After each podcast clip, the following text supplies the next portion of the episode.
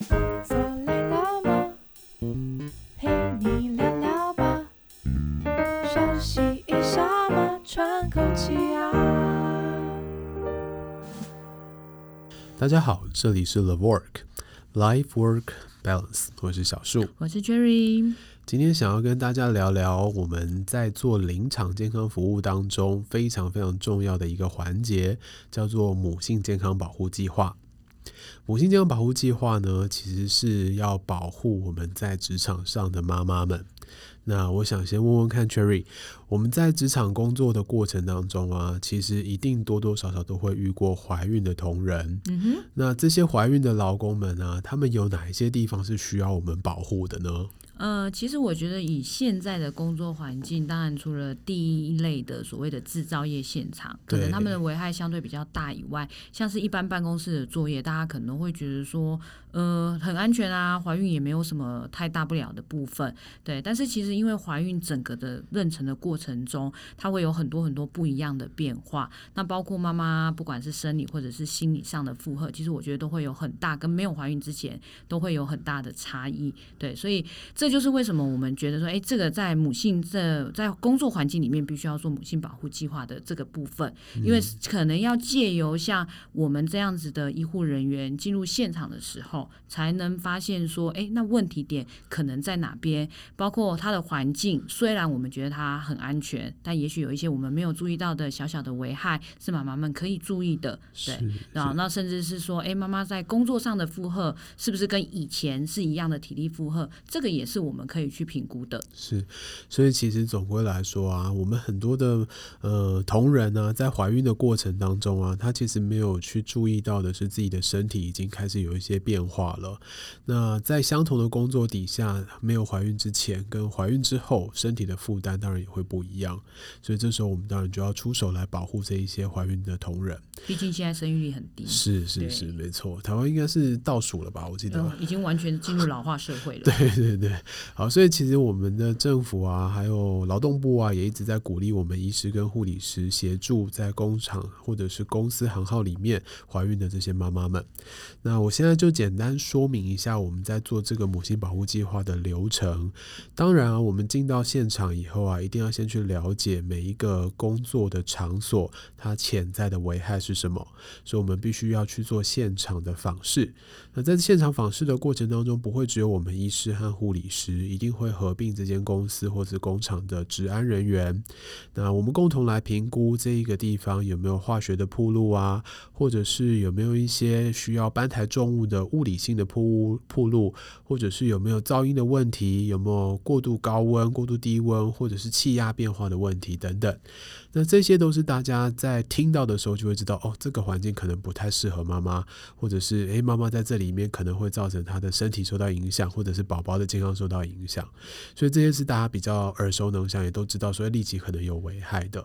那除了这些以外，其实还有一些东西是比较潜藏，我们肉眼可能看不出来的。比如像刚刚 Cherry 有提到的，诶，压力是不是比较大？或者说，诶，会不会在这个单位里面呢，主管的管教方式比较严格，或者是有一些职场霸凌的问题等等，这些其实也都会间接的影响到妈妈的身心健康，那当然也进一步会影响到宝宝的健康，所以这些都算是在我们做现场环境评估里面非常非常重要的一环。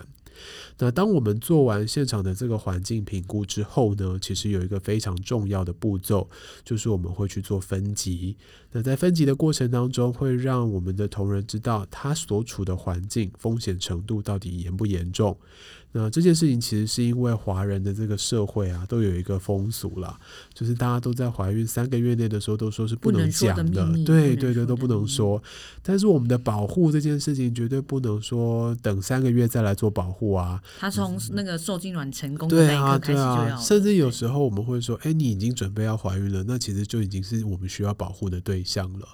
所以我们要公告这一些风险等级的目的，就是要让在比较危险地方的这一些。女性同仁们知道自己身处的环境，它的风险危害是什么。当她今天真的准备要怀孕了，或者是她只要知道自己怀孕了，都会比较愿意主动告诉我们医师跟护理师，让我们可以在第一时间内出手来保护她。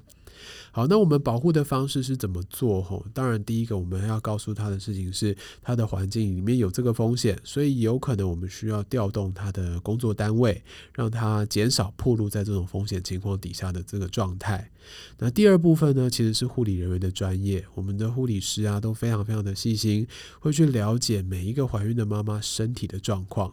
所以，像 Cherry，如果你遇到那种身体状况不佳，比如说他跟你说最近常常有一些异常出血啊，或者是肚子常常会疼痛啊，这样子的一个个案，你们通常会怎么做呢？呃，应该是说，以目前的医疗，虽然现在可能到诊所啊、呃，就是做产检的时候，都会有所谓的卫教护理师，他们会去针对妈妈的妊娠的周期去做一些评估。但是毕竟呃，健保体制下嘛，大家也知道那时间都有限，所以以我们在临场经验，其实我们很常发现的是，妈妈们没有得到相对呃足够的卫教知识。确实，现在其实的网络知识也很多，大家可能就会在 Google 上。到处问，对对对，但是 Google 其实就是因为只要你愿意写，对，资讯太多，对，而且也不见得是对的，就是妈妈常常会问我一些很奇怪的偏方，然后我都会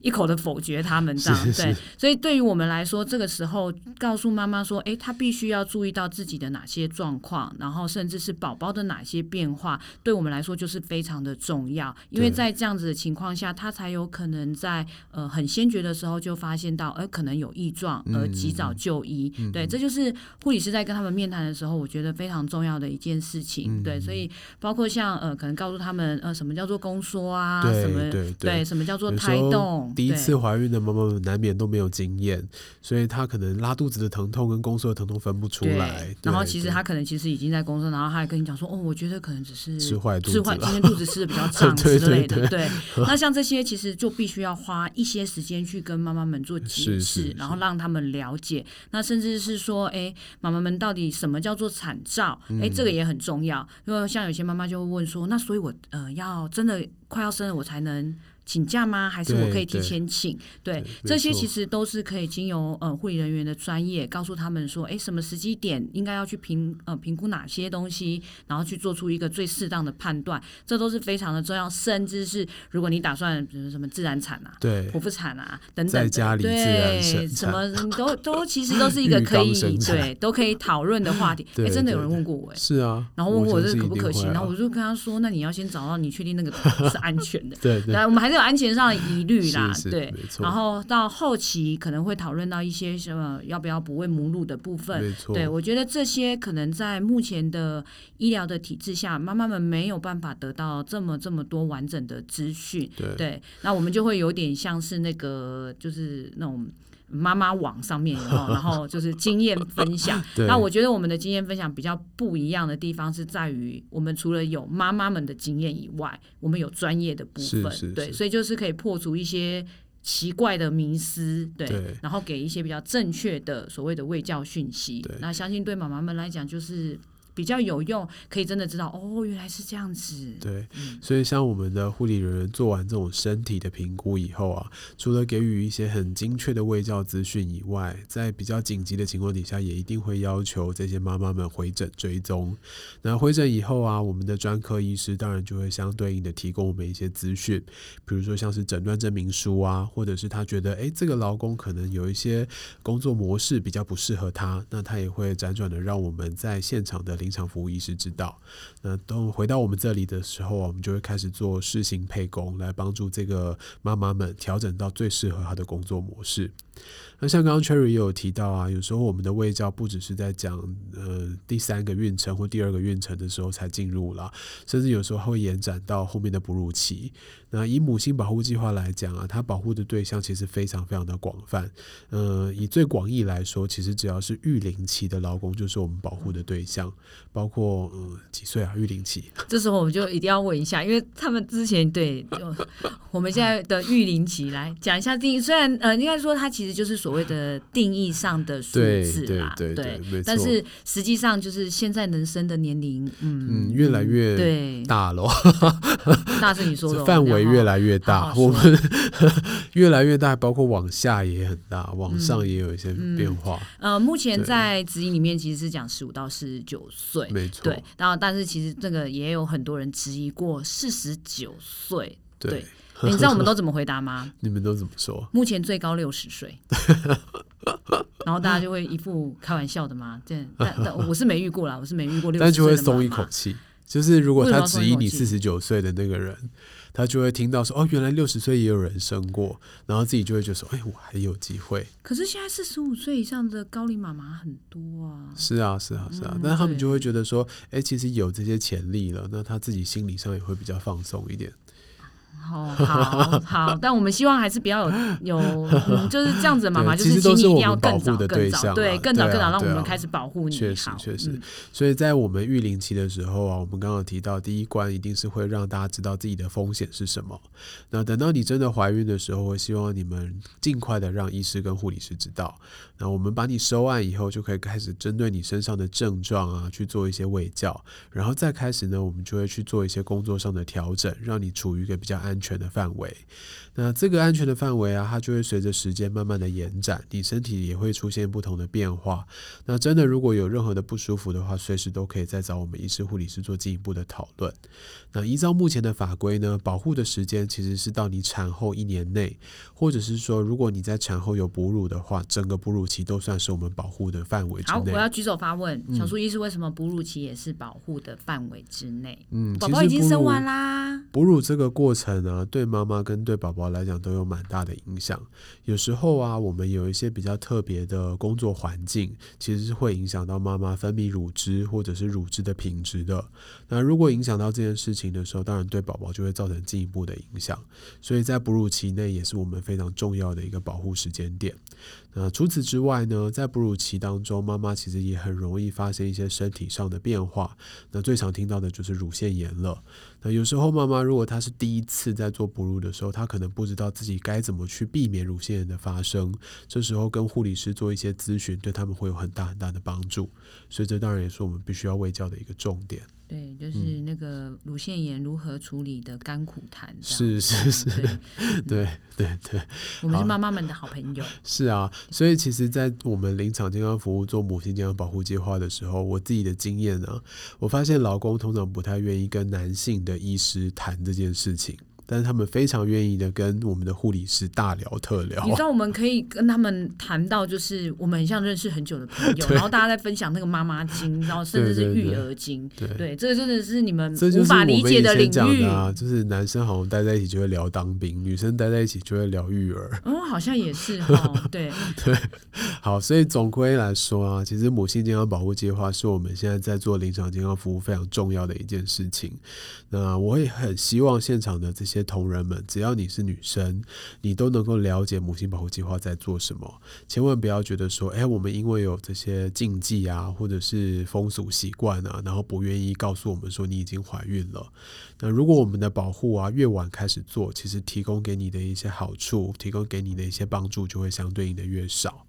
所以，我们希望借由这个机会，能让让大家知道说，哎，母亲健康保护计划在做什么，也希望大家能够尽力的跟我们配合。刚才讲到那个禁忌啊，就是如果妈妈们真的觉得说说出来这件事，或者是呃让公司同事们知道，因为通常我们可能都是透过人资单位的人员告诉我们说，哎，有这样子的妈妈存在了。对，那如果这些妈妈们真的觉得这样子很奇怪，你们也可以递小纸条，哦、对，对，对，对对对，给去服务的护理师或发个 mail 给他们，那我们都会在那个不着痕迹的情况下，就是找妈妈来聊聊天，对，那可能就是只有我们知道。是，那放心，我们的嘴很紧，就是 三个月之前绝对不会有其他人发现你怀孕，就只有医生跟护理师会知道。这这件事我们可以做的非常非常的好。对，OK，好。那接下来我想要跟大家说一下，就是母亲健康保护计划，除了我们刚刚说到的这一些基本内容以外，其实在健康促进里面呢、啊，也有很大一部分跟母亲健康保护计划有关。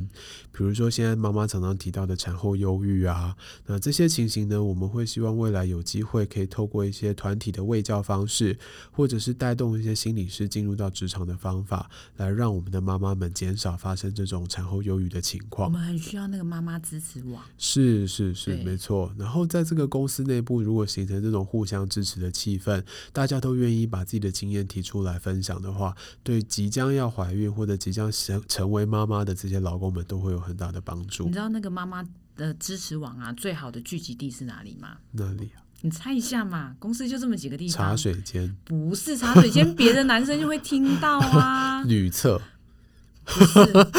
只有一个地方一定是符合这个条件的人会进去，不挤乳室。对嘛？要不然我们为什么每次都要看？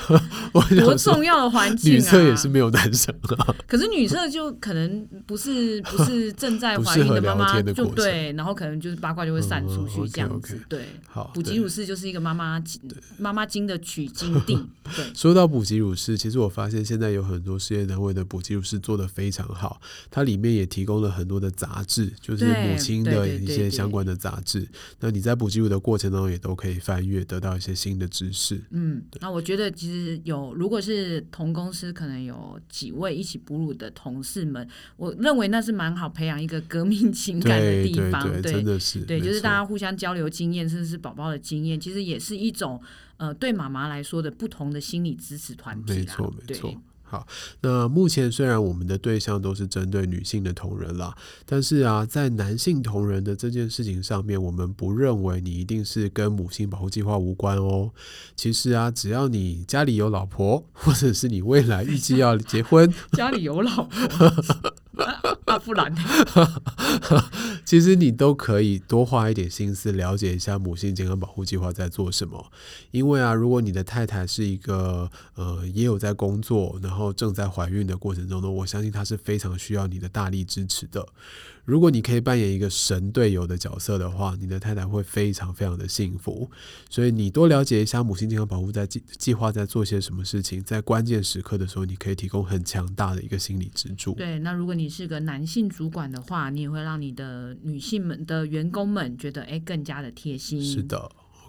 好，那我们今天的母性健康保护计划就分享到这里了。如果大家有任何的疑问，或者是你们有任何的故事，包括自己怀孕的故事，或者是身边同人怀孕的故事，想要分享，都欢迎你点击下面的链接告诉我们。那我们的分享就到这里喽，拜拜，拜拜。